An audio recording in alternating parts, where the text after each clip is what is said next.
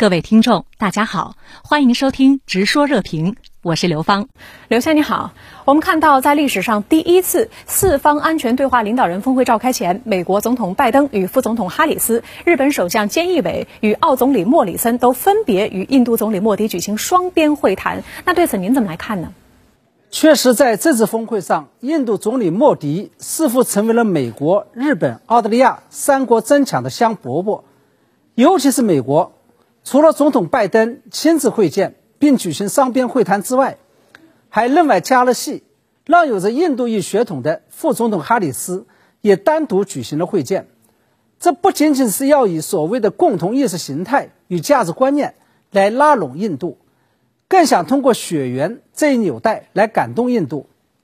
那么对此，我们不能被表面现象所迷惑，误以为印度已经成为了印太战略的坚定支持方。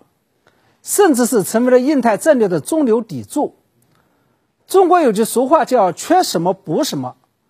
我认为印度总理莫迪受到美日澳三国领导人的刻意宠爱，恰恰说明截止目前为止，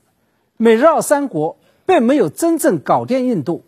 印度仍然是印太战略中的弱项与短板。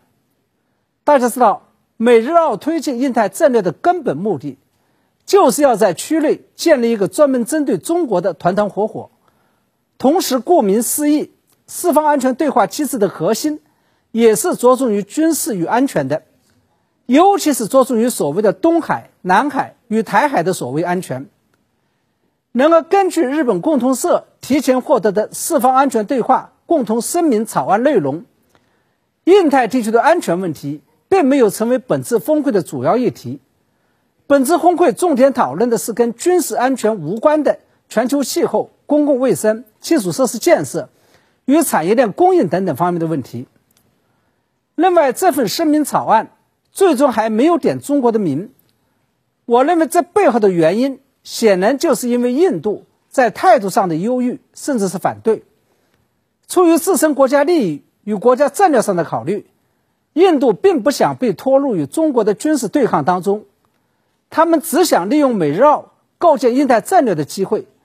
在公共卫生，尤其是经济层面，为自己争得更多的利益。正是在这种情况下，印度以及印度总理莫迪成为了美国、日本、澳大利亚三国共同游说与争取的对象。因此，从这个角度上来说，能否说服印度全心全意投入到印太战略当中？就成为了检验这次四方安全对话领导人峰会成败的关键。此外，美国国务卿布林肯在联合国大会间隙对东盟成员国的外交部长表示，华盛顿将在今年秋季发布一份新的印太战略。那对此您又作何解读呢？我注意到，对于这份即将出台的新版印太战略，布林肯表示，东盟将会是印太地区架构的核心，该战略将反映东南亚对印太地区的重要性。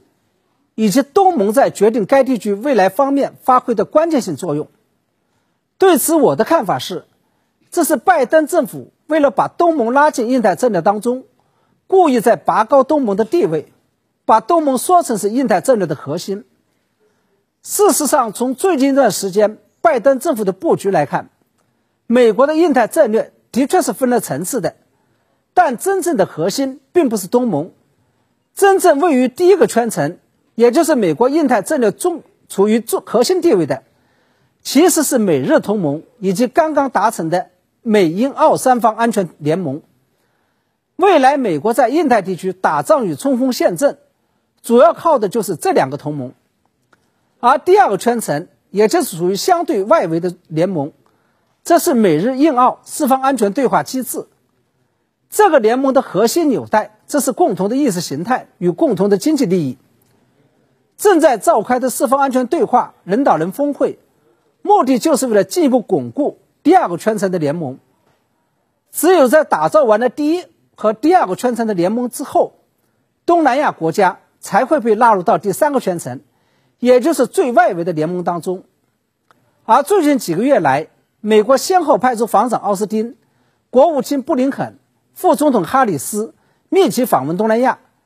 这说明把东南亚国家拉进印太战略中来，已经被提上了拜登政府的议事日程。而拜登政府在美日印澳四方安全对话领导人峰会开完之后，才决定公布新版的印太战略，并把东南亚国家纳入进来，也间接的说明了东南亚国家在美国印太战略中的地位比不上日本、澳大利亚与印度三国。好的，非常感谢刘先生在线和我们分享您的观点，谢谢。